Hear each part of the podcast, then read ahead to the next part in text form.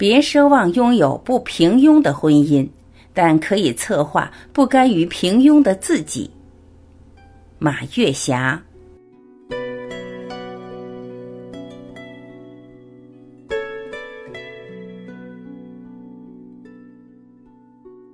哪一个女人不奢望自己拥有不平庸的婚姻？但这只是一个美好的愿望。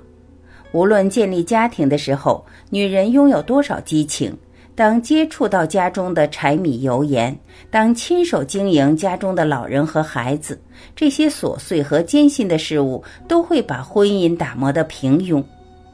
婚姻的平庸是一种常态，婚姻的平庸是一种规律。如果认可这种平庸，甘于这种平庸，经营这种平庸，那么这个婚姻就会风平浪静，走得很远。女人不要奢望拥有不平庸的婚姻。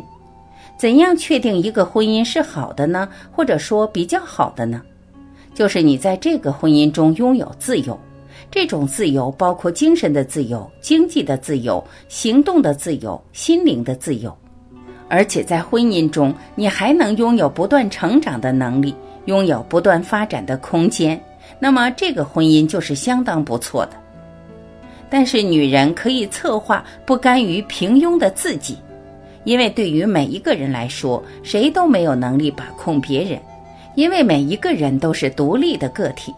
女人把把控别人的精力放在把控自己上，那才是明智的选择。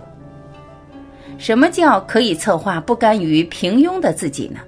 就是在自己的生命历程中，一定拥有不断成长的能力，不断发展的空间，不断拥有快乐的感受，把每天的日子过得清风月朗。我所说的不平庸，并不指的是一定要大富大贵、大起大落。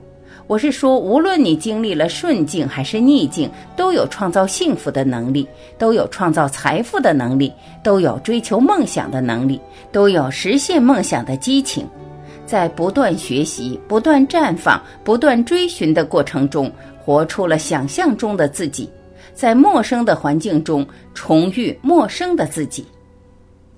我为什么说成长自己不能仅仅依靠婚姻呢？因为婚姻是一个非常神秘的课题，在对的时间遇上对的人，谁能有那么幸运呢？而且好的婚姻，即便是婚后，也需要两个人共同成长，两个人的距离不能拉得太大，两个人的三观不能差得太远。因为我看到太多的婚姻，在当时也可以算门当户对、棋逢对手。但是随着时间的推移，一方成长得太快，一方坐享其成，不求上进。当双方的距离拉得太大了，就没有共同的语言了，或者说就没有共同的兴趣了。如果双方都情愿，或者说不怎么情愿的对家庭负责任，这个婚姻还可以进行到底。如果双方有一方对这个婚姻不感兴趣了，很多婚姻就变得名存实亡。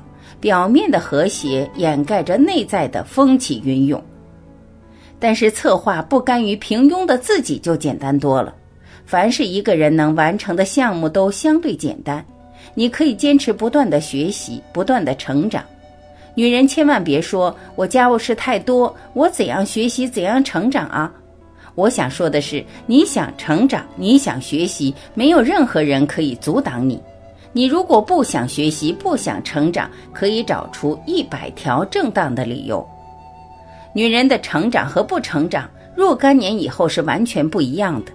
哪里不一样？生命的层级不一样，生命的格局不一样，生活的品质不一样，生活的状态不一样，生活的思维方式和行为方式都不一样。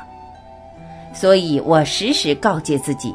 一定不断的学习新知识、新观念、新技能，让自己的脚步跟上时代的发展的步伐。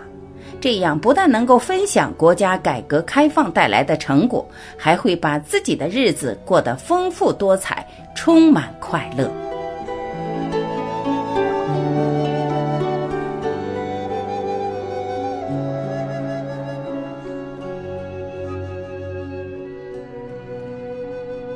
感谢聆听，我是晚琪，我们明天再会。